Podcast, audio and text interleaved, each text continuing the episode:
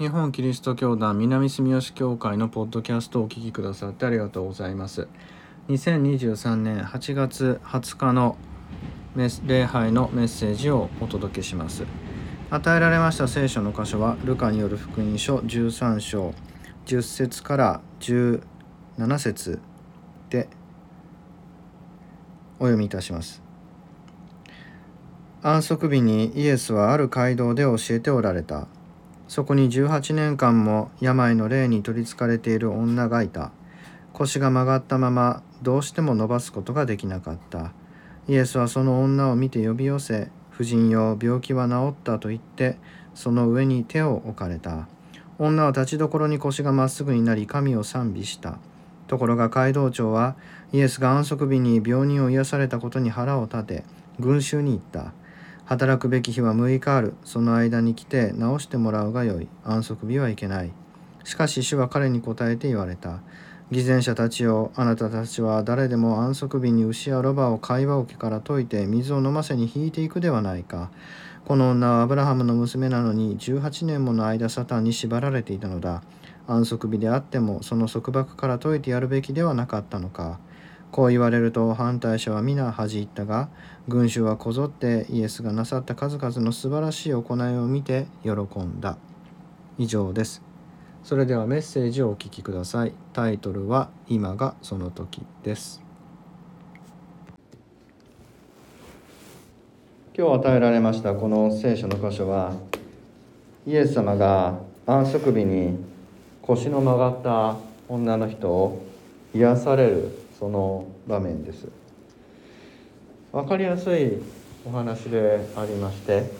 イエス様の説得されるその言葉この女はアブラハムの娘なのに18年もの間サタンに縛られていたのだ。安息日であってもその束縛から解いてやるべきではなかったのかこう言われますとおおそうだなと納得できますのでそれほど今日の聖書の箇所についてえ何か詳しく説明するべきことというのはないように思われますけれど。街道長の言葉ですね。働くべきは6日あると。その間に来て直してもらうがよい。安息日はいけないこの言葉もある程度ですね。理解ができるな。明日でいいじゃないかと。こう街道長は言っているわけです。今日の話を読むとどちらも納得できると言いますかそれなりに説得力のある言葉で、えー、語られているように思います。6日間もその働くべき日があってたった1日安息日として休んでいるわけでこの病の婦人は18年間もずっと病だったわけであと1日明日やってきて癒してもらうということについてそんなに不都合なかったよないのではないかと明日でもいいじゃないかというこの街道長の言葉はですねまあある意味そうだなと思わされます。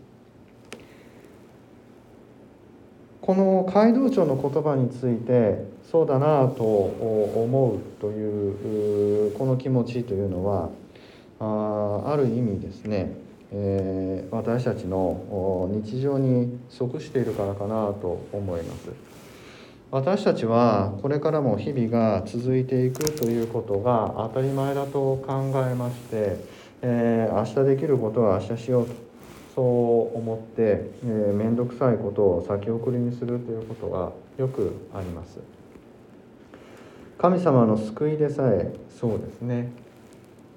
毎日主の祈りを祈りつつ御心を御国を来たらせてくださいと祈りながらあ今日ではなく明日と思いつつ御国を来たらせてくださいと祈ってしまいます。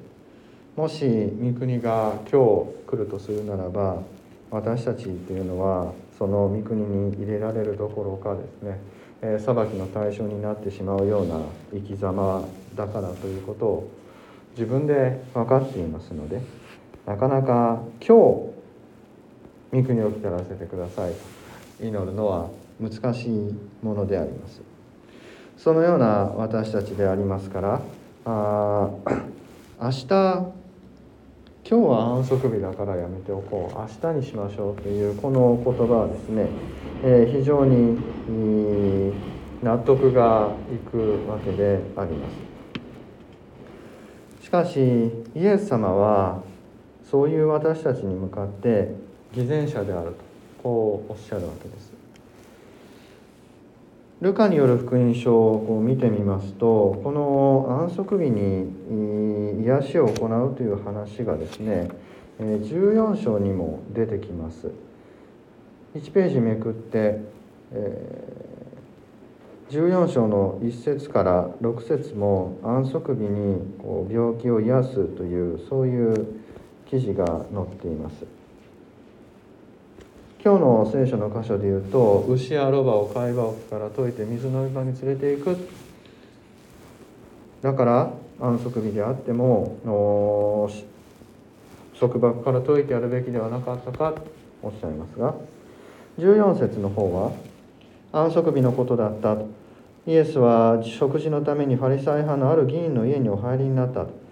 人々はイエスの様子を伺っていた。その時イエスの前に水腫を患っている人がいた。そこでイエスは立法の専門家たちやファリサイ派の人々に言われた。安息日に病気を治すことは立法で許されているかいないか。彼らは黙っていた。するとイエスは病人の手を取り病気を癒してお返しになった。そして言われた。あなたたちの中に自分の息子か牛が井戸に落ちたら安息日だからといってすぐに引き上げてやらない者がいるだろうか。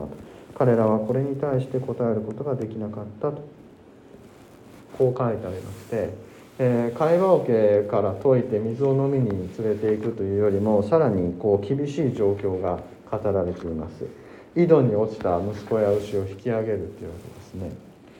この安息日に病気を治すという記事が近いところに並べてあるというのがあルカによる福音書のこの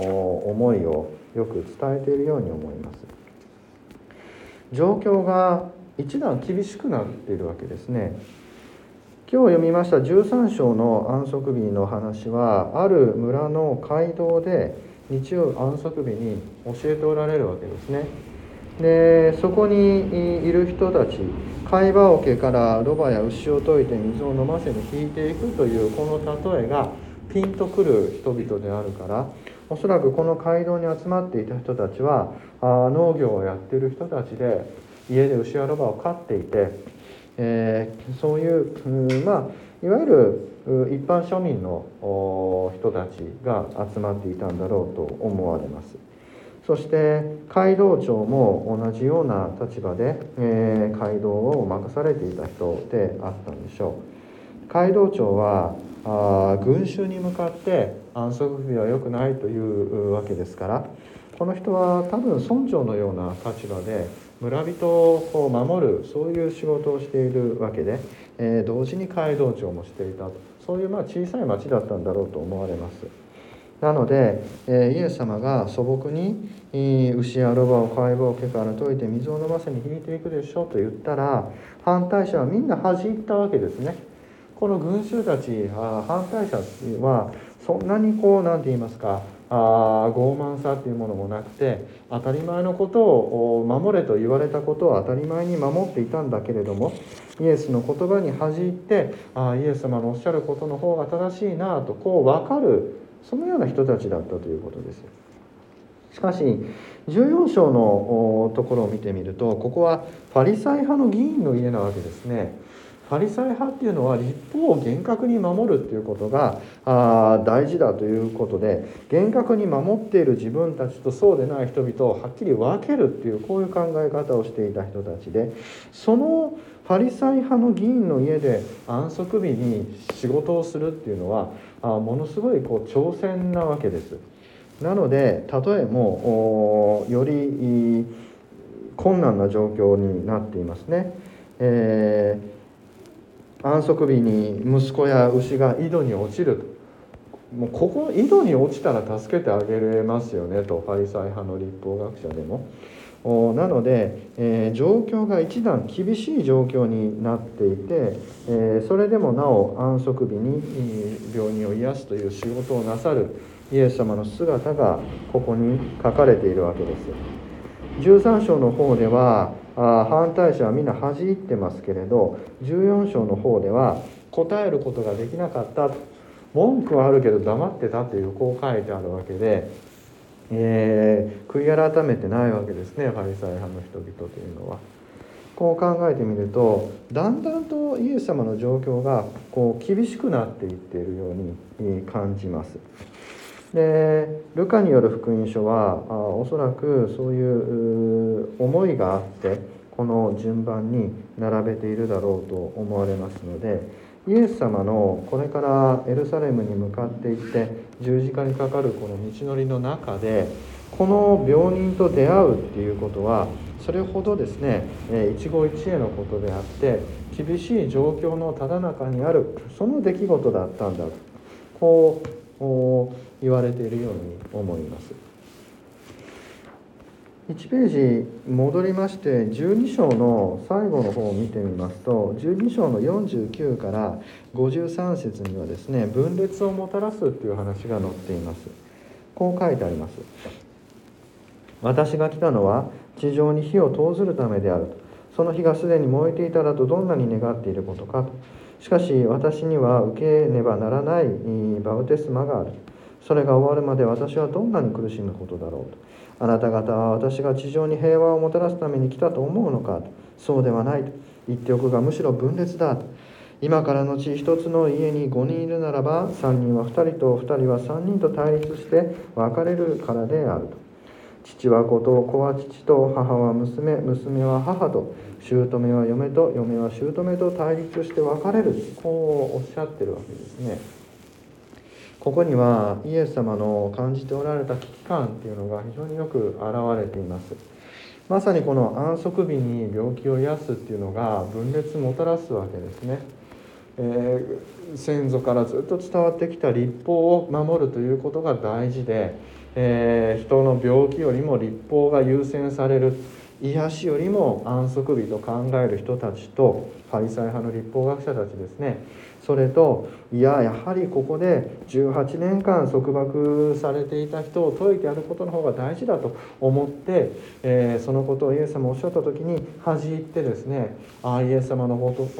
言葉の方が立法よりも大事だなと感じた人たちとの間にはやはり分裂が生まれてこで争いが起きるわけですね。イエス様の御言葉を信じる人たちかあ立法を大切にする人たちかここで対立が起こってくると。これがイエス様がおっしゃる分裂をもたらすというところなわけです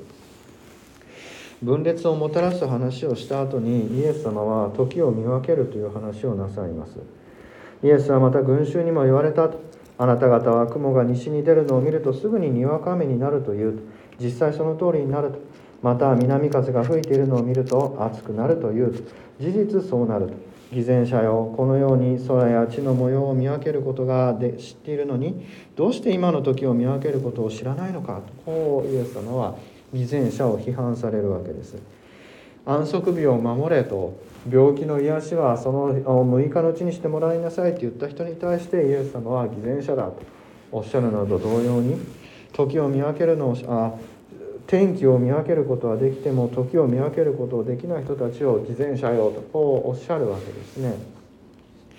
このイエス様の今の時を見分けることができていないという告発を見るとやはりイエス様はもう裁きの時十字架の時最後の時というのは今にも来るんだということを感じておられてそれが分かってないということにこう怒っておられるんだなと思います。私たちがまさにこの偽善者でありまして、えー、イエス様の裁きの時十字架の時というのがもう目の前に来ているにもかかわらずそれを見分けることができずにまだ日々はどんどん続いていくと。今日じゃなくていいじゃないか。明日しましょうとこう言ってしまう。この時を見分けることができず今目の前で苦しんでいる人がいるということに対して鈍感になっている。この私たちに対してイエス様は偽善者よとこうおっしゃっているわけです。イエス様にとってみれば目の前に腰の曲がった女の人がいるとするならばその人との出会いっていうのはもうその時だけであって明日はないわけですね。そしてこの女の人からしてみれば18年苦しんできて一日も早く癒してほしいわけで明日はないわけです。今という日を一生懸命生きているわけですね、えー、イエス様はそのように一人一人の困難さや苦しみに寄り添ってくださって今救いを求める人に今救いを与えてくださるその救いなわけであります。私もこう教会にいるとですね、えー、時々チャイムがピンポンとなってお腹が空いた何か食べさせてくださいっていう人がやってくるわけですね。でその時そういう方が来られる時っていうのは大抵私忙しい時なわけですけれどおちょっと今日は忙しいから明日来てくれということは到底できないわけです。なぜならばその人は今日食べるものがなくて今飢えていて今このしんどさのただ中にいる中で明日のことなんか考えられないわけですね。で明日また来てくれっていうことはその人は空腹のまま家に帰って空腹のまま一晩寝るところがなくて路上で生活して明日またやってくるっていうことになるわけで。えー、そうなるともうこれはあ断られてるのと一緒になりますから今自分の日常生活を置いてもやはりそこで目の前にいて助けてほしいって言ってる人のために、えー、助けなければいけないわけですね。えー、イエス様がおっしゃってるのはそのような救いの出来事なわけです。私たちがその目の前にある苦しみに鈍感になればなるほど今日じゃなくていいでしょうと。明日でいいじゃないか明日また来なさいとこう言ってしまうわけです。しかし今苦しんでいる人の立場に立ってみれば明日では遅いんですね。今救いが必要なわけです。そして今この時に救いを必要としておられる人々というのは本当にたくさんいるわけです。私たちが今日その人たちに向かって働くべき日は6日あるとその間に来て直してもらうがよいと。安息日はいけない。こういう時には私たちはあその今救いを求める人々の苦しみから目をそらし鈍感になり建前と規則を振りかざしてあたかも自分の方が正しいかのように振る舞っているわけでその私たちに対してイエス様は偽善者よとこうおっしゃるわけです。安息日を守る規則を守るというのは確かに大切なことですがもっと大切なのはなぜそれを守らなければいけないかを考えることであります。私たちがあいろいろな規則を作りそれを守るのはなぜかというと目の前にいる命を守るためであります。私たちがここ にその規則のもとにある全ての人がですね、え権利が守られて安全に安心して過ごしていくためにルールがあるわけです。そのルールによって排除される人がいるとするならばそれはルールの不備なのであって改善していかなければならない。何のために規則を決めるのかということを私たちは見失ってはいけないわけです。何のためにルールがあるかを忘れてただそれを振りかざし自分たちが正しいと言って誰かを断罪する時にイエス様は私たちに向かって偽善者よとこうおっしゃるわけです。イエス様のこの本当に今目の前で苦しんでいる人に対して誠実なお姿を私たちはよく覚えておきたいと思います。イエス様のこの生き方というのは本当に簡単なようで難しい。自分がその神様の正しさを通すことによって社会の正しさと対立するわけです。社会的な規範やルールに対立して目の前の命を優先するということになるとそこには争いと剣がもたらされてしまいます。それでもなお私たちはあ正しいことは正しいダメなことはダメだとこう言わなければならないと。目の前で差別が起こっているとするならば場の空気が悪くなるとか人間関係が破綻するとかそういうことを恐れてもうちょっと後にしよう明日にしよう落ち着いてから言おうと先送りにすると今その目の前で差別を受けて苦しんでいる人はみんなから見放されたとそういう状況になって、えー、救われない。たとえそこに剣や争いがもたらされたとしても今目の前で差別を受けている人がいるとするならばそれは差別だよくないとその場で言わなければならない。安息日は関係ない。